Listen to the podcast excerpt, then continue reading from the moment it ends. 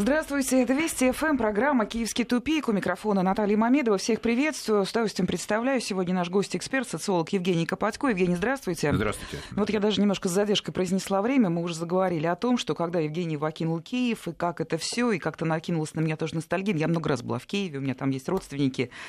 Очень красивый, очень такой вот атмосферный город. Ну вот сейчас у него совсем другая как бы реальность, да, и он находится внутри, ну, наверное, центр все-таки предвыборный, э, предвыборного вот такого процесса. Все заявления делаются там, комментарии там, политологи там, ну и главные участники всего этого предвыборного шоу, как теперь уже говорят, тоже там.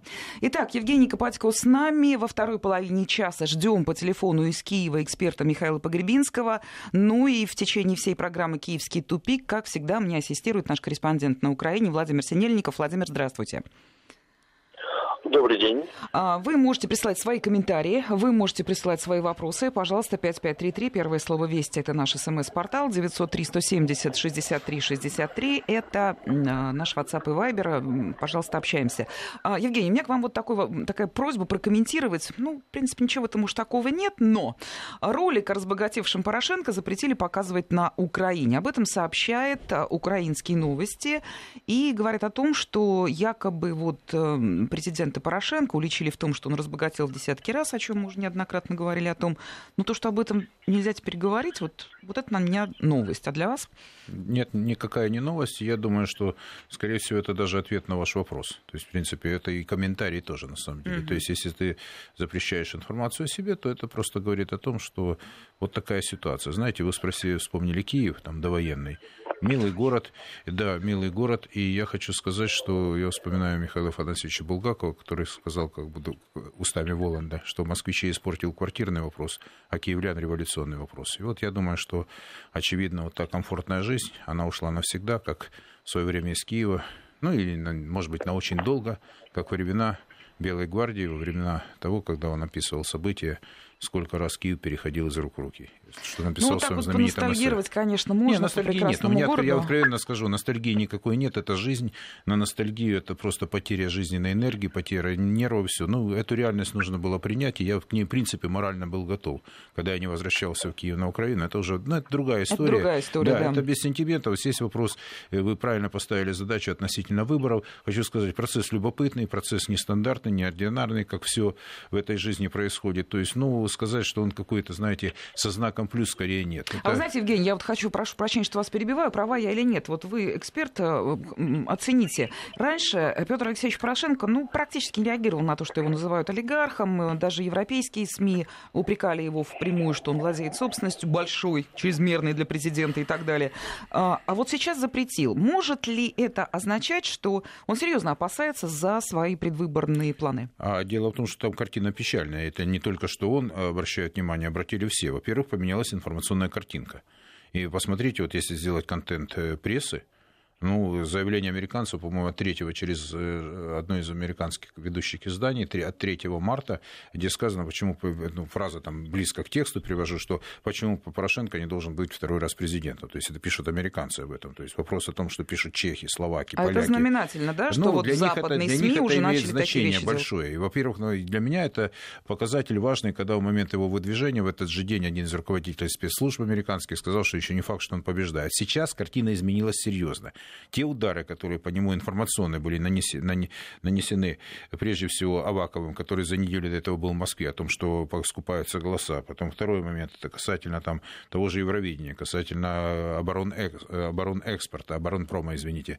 Вот, все это говорит о том, что на него, э, то есть информационная война переходит в новое качество, а его оппоненты перешли в информационное контрнаступление, или даже в наступление, если хотите, и эти все удары наносятся по нему. И я думаю, что если на следующей неделе компания там выдадут рейтинг, если рейтинг не изменится, ну вот его, uh-huh. скажем, как бы, не, как бы хотя бы останется на том же уровне, то я полагаю, что даже по черному у него не получится что-то решить в этой избирательной кампании. То есть, в принципе, я еще раз говорю, в каждом эфире я не разделяю там оптимизма многих, что там все у него закончено, но я также не разделяю того, когда я сказал, по белому никак не получается. В России, к сожалению, есть иллюзия относительно того, что там какими-то кулуарными договоренностями, что он выигрывает. Но сейчас, к, сож... к счастью, или, может быть, э, ну, с точки зрения здравого смысла, люди понимают, что картинка нелинейная. И вот это, наверное, новая реальность. И с другой стороны, если посмотреть, как относиться к этим выборам, то есть посмотреть глобальнее на вопросы. Я считаю, Наталья, очень правильно, что мы поднимаем его, потому что, во-первых, я бы провел разбор полета, почему были ошибки совершены в 2004 году, когда была признана власть, и что за эти пять лет произошло. И второй вопрос, как действовать в этой ситуации, как относиться к выборам на Украине, смотреть, насколько эти выборы будут легитимны по факту, потому что, ну, давайте так, несколько миллионов людей потенциально не могут принять да, участие мы об этом говорим из да. программы в программу. Да, да, но это важно, это те базовые вещи, которые, в принципе, ну, я, наверное, оттолкнусь от э, мнения премьер-министра России, когда Медведев перед тем, как поехать в Болгарию, обозначил тезис, я его даже там зафиксировал, что, в принципе, мы будем уважать выбор украинского народа, но есть большие сомнения относительно того, что выборы будут честные, справедливые. И понятно, для... понятно. Я хочу вот передать микрофон э, в Киев Владимиру Синельнику. Владимир, вот если можно, коротко, я просто почему прошу коротко, во второй части программы можно э, подробнее, потому что мы эксперта должны отпустить, поэтому а, скажите, пожалуйста, вот вы там внутри находитесь, внутри информационного потока, видно ли, что несколько иначе уже представляется компания Петра Порошенко? Как она поменялась, если поменялась? Это видно уже достаточно давно, и решающий фактор это то, что американцы слили Порошенко, это было очевидно с Волкером на борту эсминца Дональд Кук, когда вместе с ним приехал и Зеленский, и буквально на следующий день три ведущих депутата, э, близких к американскому посольству из э, фракции Блок Петра Порошенко, Мустафа Наем, Светлана Залищук и Сергей Лещенко, э, подали заявление о выходе из фракции Блока Петра Порошенко. Это был совершенно ясный и четкий сигнал, чтобы американцы больше не стоят на Порошенко, и это означало, что на Порошенко можно спускать всех что сейчас все кандидаты делают. Вплоть до того, что, например, радикал Олег Ляшко предложил расстрелять президента. Uh-huh. Причем с трибуны Верховной Рады. Да, Порошенко сейчас все видят, что он лишился поддержки американцев. Это был единственный фактор, который держал его на плаву. И сейчас его просто добивают. Я думаю, с учетом того фактора, что сейчас его уже нищий считает, что он не пользуется э, защитой посольства Соединенных Штатов, его политическая карьера Порошенко завершена. И сейчас стоит вопрос только о том, привлекут его к уголовной ответственности или не привлекут за все, что он натворил за последние пять лет. А, Владимир, вы знаете, я вот сейчас хочу прочитать вопрос, который пришел вам. А давайте вы ответите уже во второй половине часа. Пишет наш слушатель явно из Украины. Еще раз прошу простить за то, что все время прошу осветить диалог Шария и Порошенко. На наших СМИ жутко искажают, а часто вообще замалчивают эту тему, а это в какой-то степени прорыв здравого смысла в политический бред и так далее. Пишет наш слушатель. Если вам есть что сказать по этому поводу, а я очень уважаю просьбы радиослушателей, которые, которым интересна тема обсуждения, попробуйте к этому подготовиться, это уже будет после новостей. А сейчас мы продолжаем разговор. И вот, Евгений, прям вот вас спрашивают, почему такие, на первый взгляд, вменяемые кандидаты в президенты, как Евгений Мураев, Александр Вилкул, практически не имеют шансов. Что с ними не так? Подпись Михаил. У вас есть ответ? Да, есть. Этот ответ есть. Их, наверное, у каждого человека, который так мало, маломальски или хотя бы или глубоко интересуется этой, этим вопросом, могу сказать, причин несколько. Во-первых, не, то, что они не монолитны были, и, и это было заранее известно. С другой стороны, что часть представителей оппозиционного блока, они активно и очень тесно сотрудничали с властью. Я с, больш, с большим уважением отношусь к Юрию Анатольевичу Бойко, но есть люди, которые стоят за ними, на которых есть принципы, которые содействовали тем людям, которые организовывали войну на Донбассе, такое тоже есть. Это парадокс, но это, это правда. То есть эти вещи нужно понимать. С другой стороны, еще за год до выборов наверное, оппозиционный блок, ну, потенциально чувствовал себя неплохо, потому что мы делали, ну, я смотрел замеры, которые делали э, украинские социологи, что-то там э, смотрели, как у нас там получается, но речь шла о том, что на Юго-Востоке, в принципе, они побеждали. Что Бойко, что Рабинович, что Мураев, Рабинович. То есть это мы разные модели рассматривали этой ситуации. Потом, в принципе, случилось так, что, э, в общем-то, там произошел раскол, и, скажем так, Ахметов, Новинский, э, скажем, еще там ряд политиков, которые, в общем-то, действуют своим, э, пошли по, по своей дороге, и это связано с Вилкулом. Я Александра очень, я уважаю, я считаю его достойным, порядочным человеком, я с ним не, очень хорошо знаком, и полагаю, что он тоже достоин того, чтобы, в принципе, как-то представлять эту власть. Я скажу больше, что, в принципе, они поздно начали, но, с другой стороны, отстроившись от определенных персонажей в оппозиционном блоке, я скажу четко, которые напрямую сотрудничали э, с э, украинской властью, и не только с украинской mm-hmm. властью, скажем так, но есть шанс э, как заявить о своей самостоятельности. Тем более на Юго-Востоке у него же не такая уж плохая ситуация. Да, это не mm-hmm. то, чего ожидали на самом деле. А с другой стороны, принципе, и в оппозиционном блоке тоже нужно, ну вот в оппозиции, условно говоря, блок, это имеется в виду силы шире, если смотреть, тоже, наверное, нужно разобраться и в повестке дня, и с тем, э, какие лозунги будут ключевые, потому что поле, которым э, ведется кампания, оно очень невыгодно сейчас для оппозиционеров, потому что многие бы выступали за э, нормализацию отношений с Россией, но, как вы понимаете, сотрудничать с агрессором нельзя по политическим, за это тебя могут, если не посадить в тюрьму, так как минимум угрожать очень серьезно. С другой стороны, власть может сотрудничать с агрессором на 10 миллиардов долларов, так на минуточку, понимаете? Mm-hmm. То есть как бы и 3% ВВП качать через трубу. А так ничего, на 3 миллиарда долларов в год получать деньги за экспорт газа по коммунистической, не декоммунизированной трубе, работать э, с агрессором на 10 миллиардов, а ВВП чуть больше 100 миллиардов Украины, напомню радиослушателям. То есть, в принципе, ничего. А с оппозиционерами можно расправляться. Я думаю, что если они смогут научиться себя защищать, если будет четко повестка о том, что есть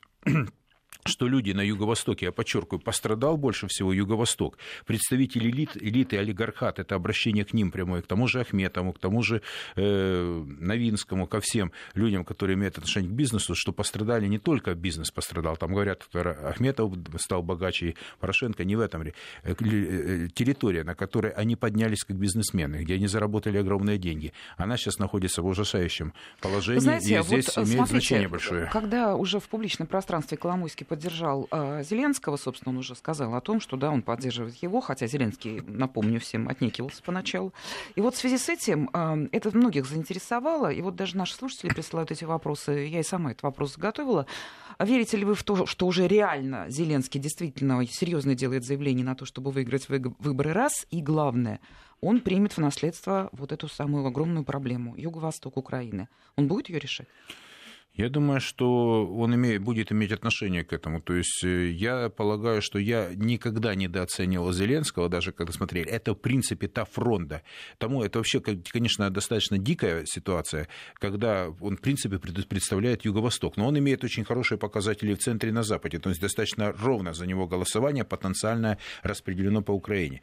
Но сказать, конечно, люди, он не то, что он не самостоятельный. Он, слушайте, человек достиг очень многого в своей жизни, в свой Конечно. 41 год.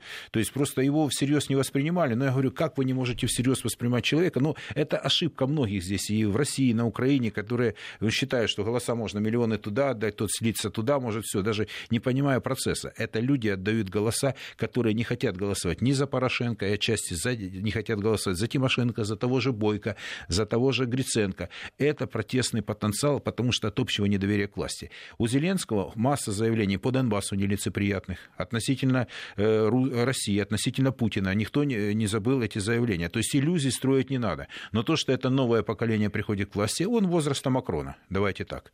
Как хорошо, при... вот вы э, действительно красочное сравнение, сразу понятно многое. Да, ну я вам просто напоминаю радиослушателям, как ребята делали кампанию в 38, в 38 лет. Макрон еще 39 не было. Когда за два месяца вмешивается Макрон, ломает выборы и побеждает. Но здесь немножко другое кино, подчеркиваю, другое кино. Э, Зеленский, я бы сказал, во многих моментах он поинтереснее будет Макрона, потому что здесь есть э, свои как бы, особенности понимания ситуации, да, я понимаю, что есть команда, которая, в принципе, теневая, она позволяет грамотно и эффективно вести компанию. Ведь по затратам на компанию, э, тоже вот э, представьте, вот тех, кто понимает в этом или даже который имеет представление, он вообще завершает первую десятку по расходам, но он по, по рейтингу первый. А если добавить сейчас медики, а если сейчас добавить э, того, может быть, еще публичного ресурса и кого-то поддержки, то есть это усилит его позицию. С другой стороны, они очень грамотно действуют с Тимошенко на пару, потому что, извините, это представители Днепропетровской политической там экономической бизнес-элиты. Это вот да. уже что-то новое да, Конечно, а я об этом говорил, понимаете, в свое время я все-таки донецкий человек, и мы понимаем начало 90-х годов, когда Днепропетровские были у власти во главе с Павлом Лазаренко, Кучма, в конце концов, президент, Тимошенко э, занималась нефтью, газом вместе с Лазаренко, и у Донбасса были там серьезные вопросы. Потом, после уход, ну, как бы того, как с Лазаренко случились вопросы, ну, возникли к нему вопросы, мягко говоря, скажем, да, угу. то, в принципе, вхождение Донецких во власть в 2002 году, оно привело к тому, что Янукович стал премьером, потом неудачный президентский, потом победа на парламентских, и Донецкие, в общем-то, объединились и были хорошо представлены в Киеве. Такой термин «Донецкие» появился, это четко, ну, как бы понимаю, как было. Днепропетровский, это тоже был в свое время некий клан, потому что Леонид Ильич Брежнев, извините, отсюда же. Вот, это довольно сильный симбиоз людей, но они были не столь солидарны. Вот в конце 90-х, в начале нулевых и в начале десятых годов они, в общем-то, взаимодействовали с Донецким. В конце концов, э, Вилкул, он тоже из Днепропетровска, на самом деле. Mm-hmm. Есть, понимаете, то есть там есть нюансы. Я бы, может быть, не усиливал этот аспект, но все равно принадлежность к определенной территории может быть иметь некое значение. Потому что да, они разные. Там, ну, оттуда же Тигибко, оттуда же Коломойский, оттуда же Зеленский, оттуда же Тимошенко. Вот можете представить себе, то есть им понятно. Они все равно так или иначе представляют политическую элиту э, и бизнес-элиту Юго-Востока Украины. А это уже другая реальность. Она не прорусская, она, скажем, антирусская uh-huh, практически uh-huh. у всех. Но у Вилкула там отдельная история, потому что, э, можно говорить, но платформа, на которой они действуют, она очень узкая, потому что для того, чтобы уступить в диалог с Россией, нужно расчистить вот этот информационный мусор относительно того, что нельзя разговаривать с Россией. Но американцы, там Попео сказал, разговаривать с Россией. Зеленский уже об этих вещах говорил. Но опять-таки нужно помнить заявление относительно Донбасса, то, что он говорил о наших земляках, и относительно Путина лично. Угу. Понимаете, то есть такие вещи в истории не забываются. Трамп не забыл тоже товарищам. Да-да-да. Это, по поводу это, это точно, президентской да. кампании 2016 года. То есть я из чего исхожу? Что на сегодняшний день события разворачиваются следующим образом. Я у вас в эфире говорил, где мои прогнозы не совпадали. Вот почему вот, ну, говоришь о вещах, там люди сперва упираются, потом там, ну, ругают тебя за то, что говорю, ну не спешите. Ну, неужели с Трампом ничего истории не научила? Неужели Нет, ну каждый имеет право бы... сказать свою точку зрения, на самом деле, за это никому пенять не следует. Да нет, ну... я не пеняю, я говорю за то, что, понимаете, не нужно э, об этих вещах, то есть, э, знаете, категорически отказывать. Ну хотя бы, почему у нас ошибки по Украине? Потому что одни считали, что одна есть точка зрения, что вот так так и нужно, что вот мы все делаем правильно. Сейчас только начали через пять лет, это тоже крайне важная вещь, что нужно понимать, почему у нас случился провал 2014 года, почему за пять лет все стало плохо, совсем плохо стало, и что нужно сделать для того, хотя бы, чтобы их в дальнейшем избежать. Это отношение к кандидатам, это отношение к выборам, это отношение к легитимности избирательной кампании. Смотрите, Наталья, я задаю новые вопросы, которые должны актуально стоять на повестке дня. Российское общество должно это понимать, обсуждать и принимать какие-то решения, чтобы была ясность, потому что это касается населения Украины, которое которая, в принципе, хотела бы того, чтобы отношения с Россией были налажены. И самое главное... Это, это вы относи... как социолог говорите? Потому что как... цифры есть очень разные э, относительно позиции сейчас, населения сейчас, Украины. Вот я вам скажу, да, я скажу, как и социолог человек, я тоже опираюсь, я разный. Я это вам и говорил о том, что поменялось на 180 градусов мнение относительно событий, которые происходят на Украине относительно России. Но это важно еще и для Донбасса. Понимаете, нерешенность проблемы Донбасса может привести к таким же катастрофическим последствиям, абсолютно говорю четко в прямом эфире, как это произошло с Украиной. Потому что люди, а, неопределенность огромного количества людей ну, представьте, население там, ну, порядка трех миллионов человек. Это больше, чем население Словении там угу. 2,2 населения. Вот вдумайтесь, пусть и говорят, там отдельные районы Донецкой и Луганской области, эти оппоненты, но там живет несколько миллионов человек, которых судьба не определена, которых, а, чувствуют себя, не чувствуют себя в безопасности, у них ясности э, относительно того, что делать. Это уже пять лет. Вы знаете, Евгений, вот я вас слушаю, и у меня возникает такой вопрос. А, смотрите, Коломойский поддержал Зеленского, вы говорите, что есть прямые какие-то взаимодействия да, между есть. Зеленским и Тимошенко и так далее. Можно ли считать, что вот этой группы политиков уже есть формула?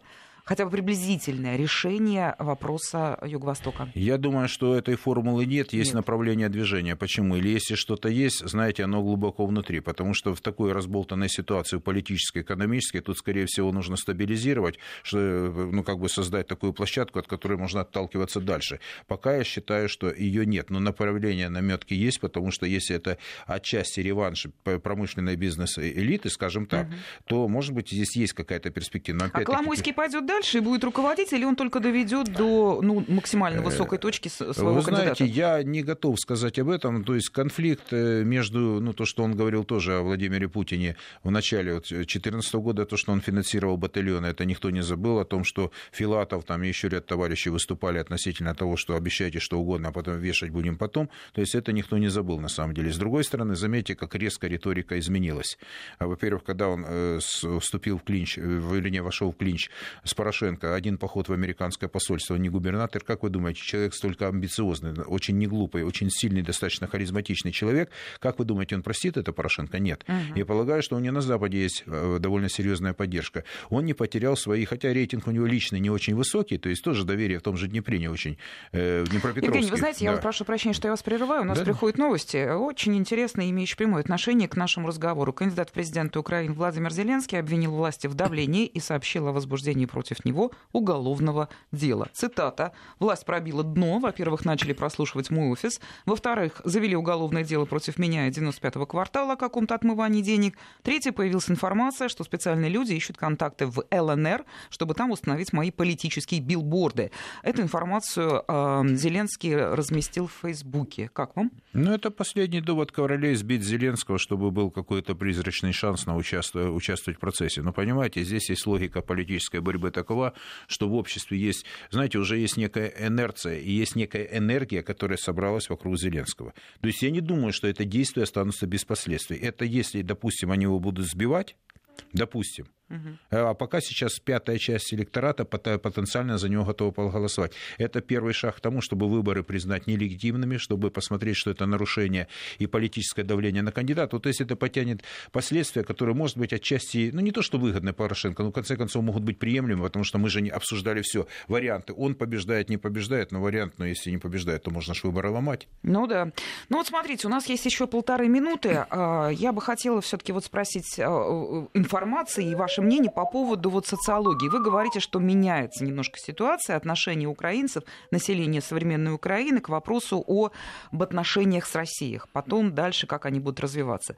Но есть какой-то позитив и точки надежды для нас, что ну, повернемся мы к лицом друг к другу? Э, вы знаете, для того, чтобы мы повернулись лицом друг к другу, у России должна быть стратегия относительно того, что делается на Украине. Мы должны четко и внятно заявить, Это Россия что... должна. А есть какие-то замеры по именно настроениям украинским? По Украине, да, есть, во-первых, есть несколько косвенных признаков, что несколько, или даже, может быть, прямых, о том, что количество людей, которые агрессивно настроены к России, их меньше становится. Меньше. На Юго-Востоке достаточно большой процент. И, кстати, большинство населения Юго-Востока выступает против вступления НАТО. Угу. Большинство выступает за русский язык. Есть темы, которые, в принципе, они были, есть. Но для этого подчеркиваю, что здесь все-таки очень много зависит от России, от того, как происходит. И говорю, пусть Россия не обижается. Но если вы хотите понимать, что происходит на сопредельной территории, у вас должна быть политика. У американцев была политика, они разорвали отношения двух стран. Вот, пожалуйста, эффект. Томас это их решение. А что э, мы же должны начинать все-таки думать, почему это произошло на нашей, извините, канонической территории, на нашем общем жизненном пространстве на протяжении веков с разными историями, но это наши проблемы, которые мы должны решать были сами. Спасибо. Социолог Евгений Копатько был с нами. Вынужден эксп... Э, отпустить нашего эксперта. Разговор в программе «Киевский тупик» продолжим после новостей. Продолжаем разговор в программе «Киевский тупик». Ну и сейчас, конечно, к последним новостям. А, мы спросим Владимира Синельникова, наш корреспондент в Киеве находится с нами на прямой связи в течение всего, всего э, часа. А, Владимир, вот по поводу э, уголовного дела в отношении Зеленского. Он об этом заявил в Facebook, а официальных подтверждений, ну, по крайней мере, в СМИ пока нет. Так в итоге есть ли уголовное преследование кандидатов в президенты? Я думаю, что есть, потому что это очень соответствует логике развития событий на Украине. А, сейчас такое абсолютное дежавю того, что было в конце 13-го, начале 14 -го года, когда Виктор Янукович, теряя власть и в безуспешных попытках сохранить эту власть, э, возбуждал уголовные дела против участников Майдана, э, на которые никто не обращал внимания. Порошенко сейчас находится абсолютно в такой ситуации, то есть он э, пытается возбуждать уголовные дела, пытается кого-то привлечь к ответственности, те, кто ему сейчас оппонирует, но все прекрасно понимают, что это уже не страшно, что он уже не в состоянии, и даже те силовики, на которых э, пытается опереться Порошенко, прекрасно понимают, что дни его сочтены, а после его э, ухода с политической арены, может быть, придется отвечать за эти уголовные дела, вообще даже не рвутся как-то их расследовать и кого-то привлекать к ответственности. То есть все эти уголовные дела и все эти обвинения э, повисают в воздухе. По поводу того, что якобы было какое-то отмывание денег, ну, э, история о том, что Зеленский имел бизнес в России и считал офшорах, э, это уже давняя история, и сейчас этим никого не удивишь, что если электорат Украины это воспринимает как абсолютно нормальное явление, на рейтинг Зеленского это не влияет. Тем более, что огромное количество людей э, оценивает Зеленского по принципу «пусть лучше Зеленский, нежели Порошенко». Спасибо. Владимир Синельников, наш корреспондент в Киеве, он с нами на прямой связи остается. А у нас в программе пополнения к нам присоединяется политолог, директор Института политических исследований и конфликтологии Михаил Погребинский. Михаил Борисович, здравствуйте, мы вас приветствуем. Добрый день. И вот хотелось бы сразу предложить вам до комментария вот эту вот новость, она одна из последних буквально пришла менее чем час назад по поводу заявления Владимира Селенского о том, что против него возбуждено уголовное дело. Еще раз повторяю, официальных подтверждений нет. А с вашей точки зрения, э, если это и попытка дискредитировать кандидатов в президенты Украины, она достигнет, собственно, своей цели? Или Зеленский уже далеко впереди, его не ударить такими методами? Ну, во-первых, я хотел бы э, прокомментировать то, что только что услышал от вашего корреспондента э, Синельникова. Мне кажется, он слишком оптимистически настроен.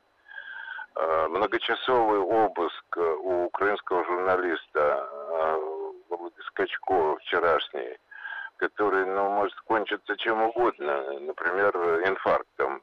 Это же э, реальное действие, которое, издевательство, которое, значит, по команде президента совершает его ручная спецслужба. Поэтому я не думаю, что так все как бы все на это смотрят э, с безразличием. Все очень опасно. И когда крысу загоняют в угол, она вообще становится более опасной, чем в обычном состоянии. Так что пока э, у нам как бы нет такого... Во-первых, нет никакой уверенности в том, что он не, не останется президентом. Это еще тоже вилами по воде. Очень не хотелось бы, но тем не менее это так. Что касается возбуждения уголовных дел. Ну, это, да, попытки команды президента э, атаковать своих конкурентов. Ну, тут как это посмотреть. И... Если вот так вот бить по э, Владимиру Зеленскому, так это может еще добавить ему очков и рейтинга. Ну, может добавить, да. Ну, вот известная история недавно связанная с... Ну, это как бы уже такой стандартный ход Э, значит, э, людей э, из команды Порошенко, спецслужбы, которые сами выдумывают какое-то нарушение и с, ней, с ним борются. Ну, например, там история с Тимошенко, когда к Юрию Тимошенко пришли люди, которые готовы были заплатить приличные деньги за то, чтобы он снял свою кандидатуру. Представить себе, что и, и это повод для того, чтобы, так сказать, атаковать Юлию Тимошенко. Ну, это совершенно очевидно. Во всяком случае, для такого опытного человека, как Тимошенко, что э, вот этот подставленный командой президента Юрий Тимошенко, очевидно, что то, что делается в связи с этим, это чистая подстава. И это, конечно же, для людей понимающих означает просто, что Э, ищется повод как-то дискредитировать э, его э, серьезного оппонента. Я думаю, что и Зеленского Порошенко боится, и не случайно там подслушивает какие-то устройства послушивающие, установленные возле офиса Зеленского. Что касается его перспектив, что он уже как бы чуть ли не победил, это тоже э, под большим вопросом. Вы, как, вы кстати, совершенно... как вот вы оцениваете шансы вот, ну, в первой тройке, как распределяться? Я, я, я оцениваю шансы Тимошенко и Порошенко больше пройти во второй тур, чем у Зеленского. Несмотря на то, что у него действительно с отрывом данные э, по опросам общественного мнения. Но эти опросы, я не видел самых последних, еще не было. Вот последние недели – когда он, э, значит, уже выступил по телевизору, правда, не совсем в прямом эфире, а там через скайп, и когда э, была атака как бы на Порошенко, мы не знаем э, на самом деле, какие ресурсы еще у него есть. Может ли он как бы удержать это первенство? Я в этом не уверен. Так что может, может еще и потерять первое место и пропустить вперед Тимошенко и Порошенко. Я в отношении Порошенко он тоже как бы имеет хорошие шансы, потому что у него есть деньги, сейчас будет платить пенсионерам и так далее, и все такое, может что-то добавить. Но и убавил он прилично в связи с вот этой э, мародерством на армии.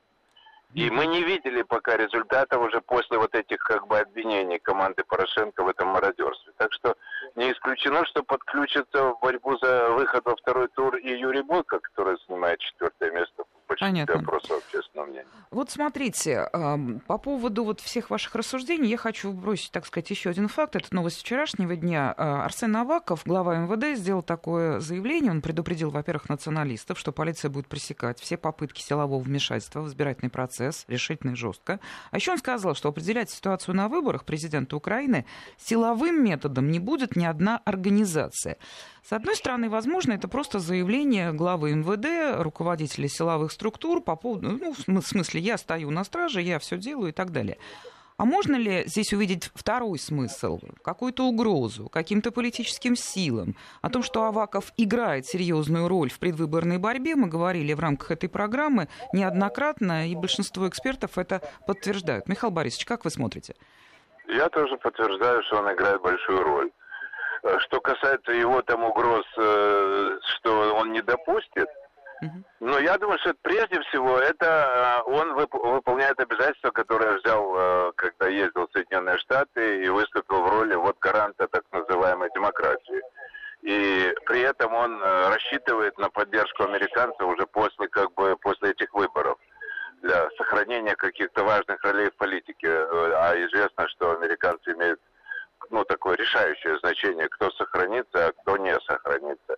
Что касается и, и, как бы ну, намека, вашего намека на то, что вот он играет собственную роль для продвижения там какой-то, ну, Юлии Владимировны, все понимают, о чем речь. Ну, это тоже возможно. Но, вы знаете, э, это человек, которому, значит, ну, невозможно верить. Он играет сразу несколько игр. Э, Юлия Владимировна говорит, что я как бы э, за тебя и буду тебе помогать. А когда выяснится, что у нее э, нет шанса, он переметнется на другую сторону. Ну, это как бы наша как э, украинская политическая традиция. Так что тут э, всерьез рассчитывать на то, что он выступит в роли гаранта демократичности выборов невозможно. Обратимся к фактической стороне ситуации. Вопрос Владимиру Синельникову. В Киеве находится заместитель госсекретаря США Дэвид Хейл. Он говорит, что будет находиться в Киеве с 5 по 7 марта. Приехал, чтобы обсудить выборы и борьбу с коррупцией. То, что американцы во все вмешиваются на Украине в политические вопросы любого свойства, это мы уже знаем. Почему он приехал лично? Что происходит? Он приехал лично проконтролировать избирательный процесс, э, потому что американцы заинтересованы в мирной и спокойной передаче власти от одного американского. американского Владимир, прошу прощения, поясните, украинские политики, в общем, послушны Вашингтону. Можно было бы дистанционно управлять. Нет ли в личном присутствии какого-то дополнительного момента, на который надо обратить внимание? Есть. Э, есть. Американцы очень боятся, что Порошенко сорвется и предпримет какие-то действия для того, чтобы спасти свою власть, которые сделают процесс в стране неуправляемым. То есть это фактически присутствие против Порошенко. Они боятся, что Порошенко действительно пойдет на какой-то жесткий конфликт с применением силы, э, боятся, что Порошенко прибегнет к каким-то абсолютно диким фальсификациям, э, которые просто подорвут любой к выборам. То есть им нужно добиться того, чтобы сохранялась преемственность власти. Чтобы все было тихо, спокойно и чинно. Именно это и контролирует э, заместитель госсекретаря Соединенных Штатов сейчас. Михаил Борисович, вы готовы согласиться, что Порошенко нужно ну, охранять, что ли, да, чтобы все шло так, как положено, как задумали американцы? Я, в принципе, согласен с тем, что сказал э, Синельников. Я могу только добавить э, вот что. Это вот э, его личное присутствие э, параллельно как бы с э, вчера, позавчерашним высказыванием э, послицы Соединенных Штатов в Украине, э, которая просто дала конкретные указания, кого надо уволить, значит, э, как надо изменить решение Конституционного суда. Михаил да Борисович, прошу прощения, буквально двухсекундная пауза. Да. Вести ФМ. И продолжайте, да, вот по поводу да, указаний. Так что я думаю, что она не случайно как бы вне своей обычной практики пригласить, пригласить посольство и дать указания, она публично делает такого рода заявления, ну, абсолютно бесцеремонное, как бы, э, вмешательство в непосредственно, что уже говорить, там, уволить, но когда она говорит, что решение Конституционного суда надо отменить, это замечательно выглядит, да? Э, но невозможно себе представить, что какая-то э, суверенная страна вообще может себе такое позволить.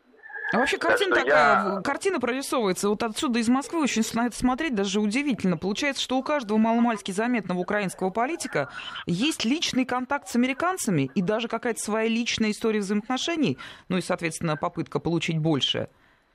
Во всяком случае, у основных, конечно, есть. Я только вот могу что сказать, э, я закончу свою мысль, что это не случайно они как бы переходят в открытый формат и приезжает замгосекретаря. Они хотят как бы быть поближе к принятию решений, потому что чувствуют, что они теряют контроль над ситуацией, потому что они не предсказывали такой рывок Зеленского. Mm-hmm. Понимаете? Поэтому я думаю, что им э, надо что-то понять, что тут происходит и как бы быстро и эффективно на это реагировать. Сейчас у них, по-моему, какого-то рода как бы паника имеет место быть. Михаил Борисович, ну тогда смотрите, и вы, по-моему, я слежу за вашими комментариями, и многие другие эксперты говорили о том, что американцы контролируют все, причем с самого начала президентской кампании. И вот сейчас якобы какой-то, ну вот сбой, да? Тогда почему они допустили вообще появление Владимира Зеленского? Он казался безобидным или был план? Ну, я не думаю, что в отношении Зеленского у них был план. Мне кажется, что вот этот спорт Зеленского для них неожиданность. Они не контролируют в том числе и сейчас его как бы спонсора главного Коломойского. Ему не случайно пришлось как бы уезжать из Швейцарии, где он жил припеваючи возле озера Женевского, и переехать э, в Израиль, где, как известно, Израиль не выдает никого. Так что у него, наверное, сложные отношения с американцами, а тем более, что они помогли его как бы снять должности и так далее. Поэтому... То есть линия Коломойский и Зеленский независима от американцев, ну хотя бы в общих чертах? Но я считаю, что не настолько, чтобы он посчитался, как бы и сыграл игру, в которой они не заинтересованы. Я думаю, что он просто повышает ставки, поддерживая этого человека. Всерьез, да? И я думаю, что, ну, может, таким образом он вынуждает им, э, вынуждает американцев э, к нему обратиться за помощью. Хотя мне кажется, что уже Зеленский не снимет свою кандидатуру. Да, это... Я еще раз хочу подчеркнуть, что я совсем не уверен, что вот эти проценты, которые сейчас имеет, гарантируют ему даже прохождение во второй тур, не говоря уже о победе на выборах. Понятно. А, я еще раз напомню, у нас в эфире политолог, директор Института политических исследований и конфликтологии Михаил Погребинский, и также на связи с нами из Киева Владимир Синельников, наш СОПКОР на Украине. Владимир, вы знаете, наши слушатели, это я уже обращаюсь к нашему корреспонденту, а, требуют доказательств, что состояние Петра Порошенко увеличилось в разы за годы его президентства. Странно, что если э, есть кто-то, кто не верит в это, это вопрос к тому, с чего мы начали эту программу, по поводу того, что ролик о богатом э, президенте Порошенко запрещен к демонстрации в украинских СМИ. Ну, хотите сразу ответьте или хотите возьмите пару минут на то, чтобы освежить факты? Нет, пожалуй, сразу. Э, дело в том, что это вообще известный факт. Есть декларация, официальная декларация о доходах президента Порошенко, и он показал, что за минувший год его доходы по сравнению с предыдущим годом увеличились в 82 раза. Э, то есть это абсолютно неоспоримо, абсолютно общеизвестно в политических кругах, и тут нет даже повода для того, чтобы сомневаться в правдивости этого ролика. Все понятно. Вот, Михаил Борисович, я хотела теперь вас вот попросить прокомментировать этот факт. Ведь все же видят, да, что Порошенко богат, благополучен, что действует во многом на свой личный бизнес-интерес и так далее. Ну, почему этот фактор не критикуется мощно на Украине? Или я недооцениваю? Есть те, кто его критикует, и критика идет.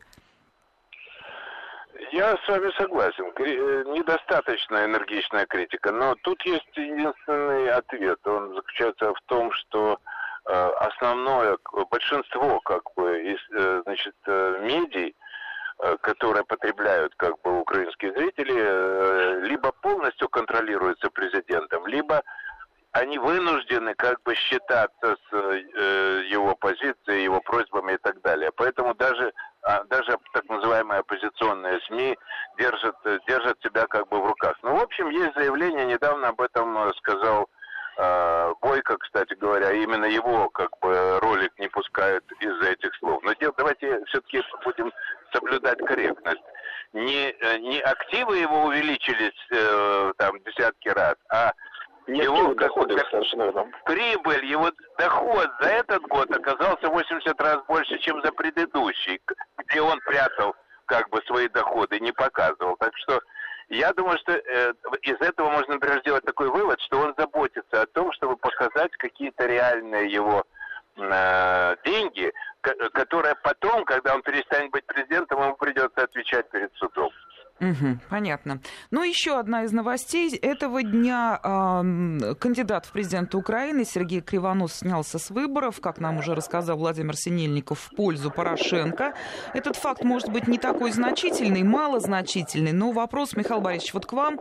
Э, как вы считаете, вот это безумное количество кандидатов в президенты может сократиться существенно э, к концу марта? И пойдет ли вот эта вот история, я отдаю свой голос в пользу того, в пользу того, то есть люди начнут капитализировать свое участие а, в президентской гонке?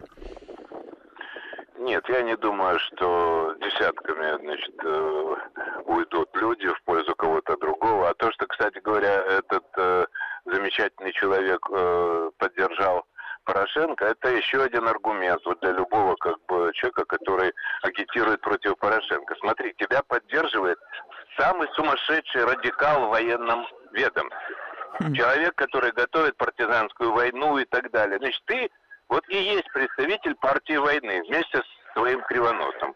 Так что это как раз хорошая новость. Но я не думаю, что много людей поснимаются. Хотя было бы хорошо, например, чтобы Бойко и Мураев сняли свои кандидатуры и чуть-чуть добавили э, в смысле, извините, Понятно. чтобы Мураев и Вилку сняли свои кандидатуры, и это дало бы возможность Бойко получить шанс на прохождение во второй тур при некоторых дополнительных Спасибо. Спасибо участникам разговора в программе «Киевский тупик». Михаил Погремецкий, политолог, директор Института политических исследований и конфликтологии, Владимир Синельников, корреспондент Вести ФМ в Киеве.